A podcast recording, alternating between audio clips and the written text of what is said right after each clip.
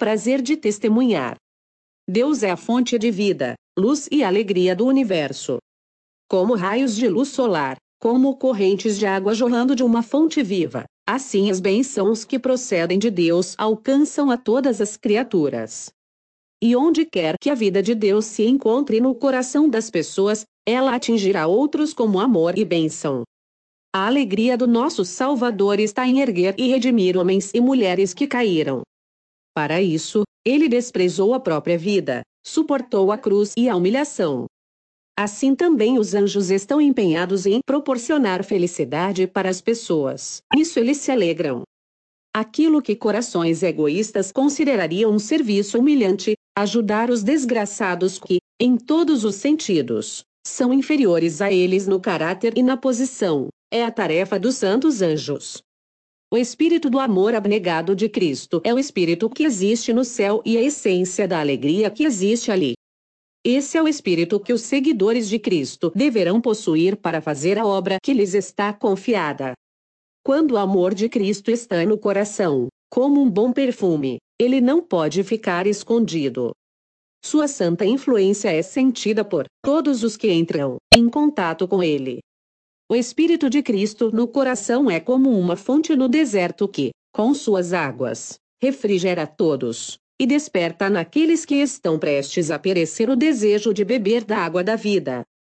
O amor por Jesus será demonstrado através do desejo de trabalhar como ele trabalhou para abençoar e erguer a humanidade. Ele fará com que sintamos amor, ternura e simpatia para com todas as criaturas do Pai Celestial.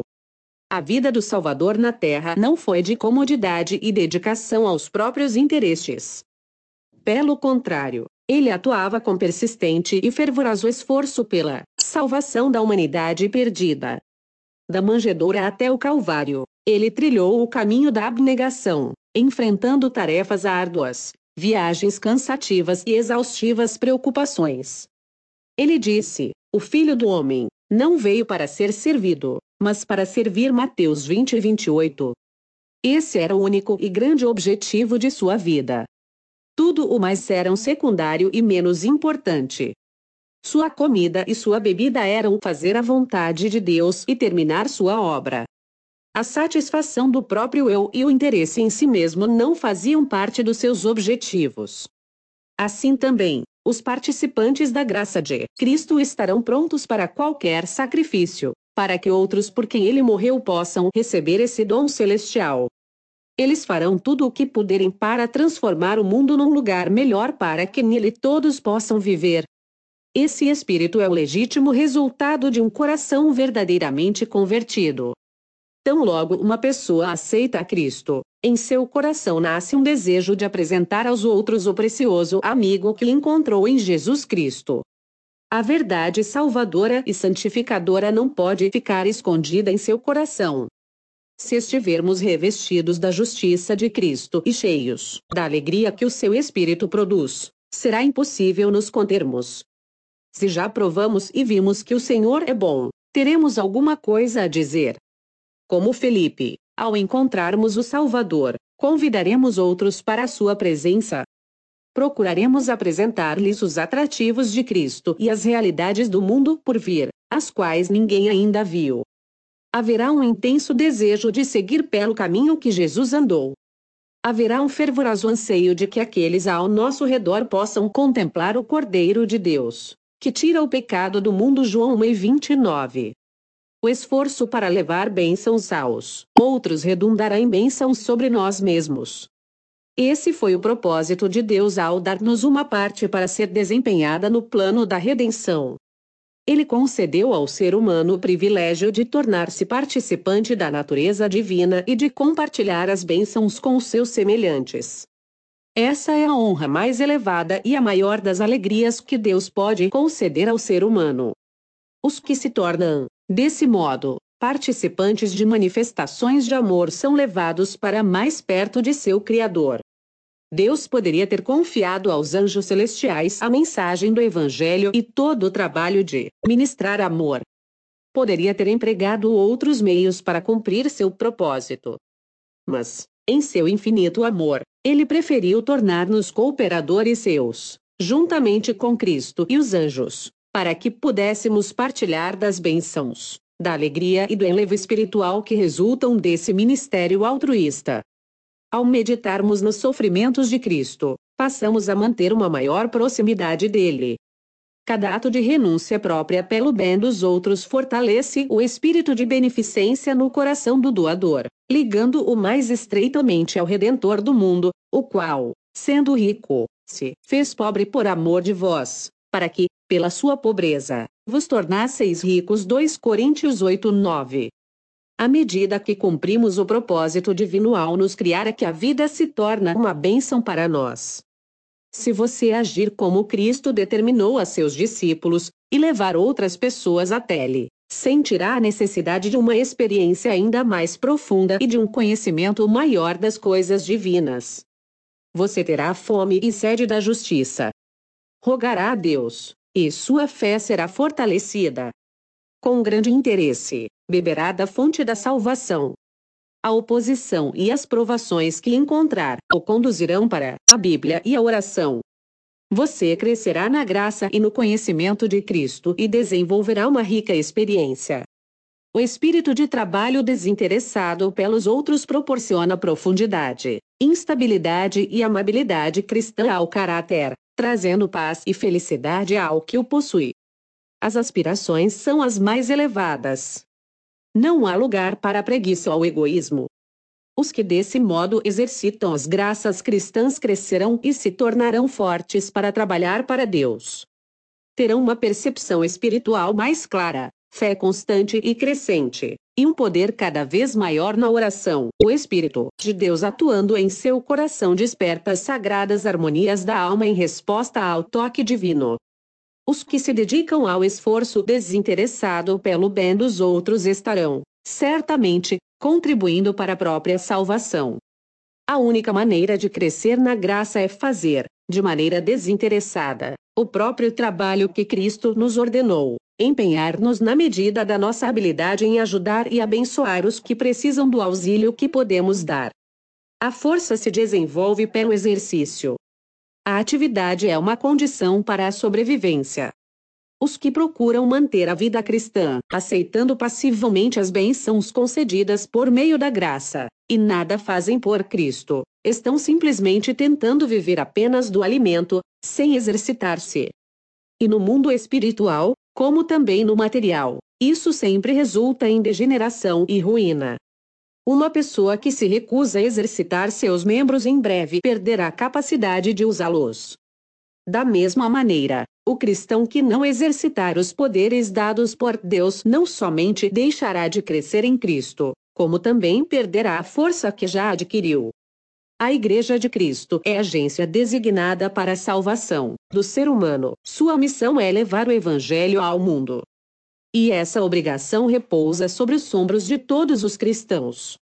Todos, na medida do seu talento e das oportunidades que lhes são dadas, devem cumprir a ordem do Salvador. O amor de Cristo a nós revelado nos torna devedores a todos que não o conhecem. Deus nos deu luz não apenas para que a retivéssemos conosco, mas para que a espalhássemos sobre eles.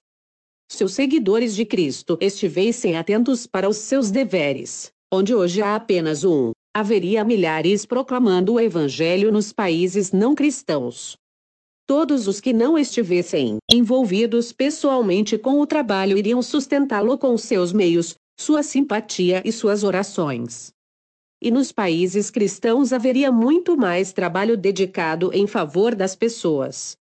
Não precisamos ir aos países mais distantes, nem mesmo deixar o estreito círculo familiar, se ali for o lugar em que devemos cumprir nosso dever, a fim de testemunhar de Cristo.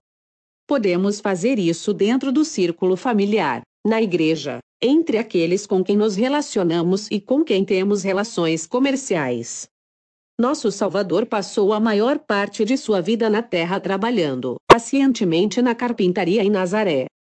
Anjos ministradores assistiam o Senhor da vida enquanto ele andava lado a lado com camponeses e trabalhadores, sem que ninguém o reconhecesse ou honrasse. Ele cumpria tão fielmente sua missão tanto ao trabalhar em seu humilde ofício quanto ao curar os enfermos ou andar sobre as ondas do tempestuoso mar da Galileia. Assim, nas posições mais simples e humildes da vida, também devemos andar e trabalhar como Jesus. Diz o apóstolo: cada um permaneça diante de Deus naquilo em que foi chamado 1 Coríntios 7 e 24. O homem de negócios pode conduzir suas transações comerciais de maneira a glorificar o seu mestre por causa da sua fidelidade. Se for um verdadeiro seguidor de Cristo, mostrará sua religião em tudo o que fizer e revelará para as pessoas o Espírito de Cristo. O operário pode ser um representante diligente e fiel daquele que fazia trabalhos humildes entre as colinas da Galileia. Todo aquele que leva o nome de Cristo deve trabalhar de tal modo que os outros, ao verem suas boas obras, possam ser levados a glorificar o Criador e Redentor. Muitos têm se recusado a dedicar seus dons ao serviço de Cristo porque outros possuem dons e vantagens superiores. Tem prevalecido a opinião de que apenas aos que têm talentos especiais se requer que consagrem suas habilidades para o serviço de Deus. Muitos até acham que os talentos são dados apenas a certas classes favorecidas, em detrimento de outros que, naturalmente, não são chamados para participar nem dos trabalhos nem das recompensas. Mas não é isso que está representado na parábola. Quando o senhor da casa chamou os seus servos, ele deu a cada um o seu trabalho. Com espírito amável podemos desempenhar até as tarefas mais humildes como para o Senhor Colossenses 3 e 23. Se o amor de Deus estiver no coração, ele se manifestará na vida. O suave perfume de Cristo nos envolverá e nossa influência será para o enlevo e bênção dos que nos cercam. Você não deve esperar ocasiões especiais ou desejar ter habilidades extraordinárias antes de ir trabalhar para Deus. Não precisa preocupar-se com o que o mundo pensará de você. Se a sua vida diária for um testemunho da pureza e sinceridade de sua fé e se os outros estiverem convencidos de que você deseja o bem deles, seus esforços não serão em vão. Os mais humildes e mais pobres dos discípulos de Jesus podem ser uma bênção para outros. Eles podem nem perceber que estão fazendo o bem, mas por sua influência, ainda que inconsciente, podem iniciar ondas de bênçãos que irão se alargando e se aprofundando. Os abençoados resultados podem também não ser reconhecidos até o dia da recompensa final. Nem notam que estão fazendo alguma coisa grande. Não devem ainda ficar ansiosos por obter sucesso. Precisam apenas prosseguir adiante tranquilamente, fazendo o trabalho que a providência de Deus lhes determine, e sua vida não terá sido em vão. Sua experiência e realização crescerão cada vez mais à semelhança de Cristo. São colaboradores de Deus nesta vida e, por essa razão, estão preparados para a obra mais elevada e a verdadeira felicidade da vida por vir. Escrito pela escritora Ellen G. White. Livro com o título Esperança para Viver. Editora da Casa Publicadora Brasileira.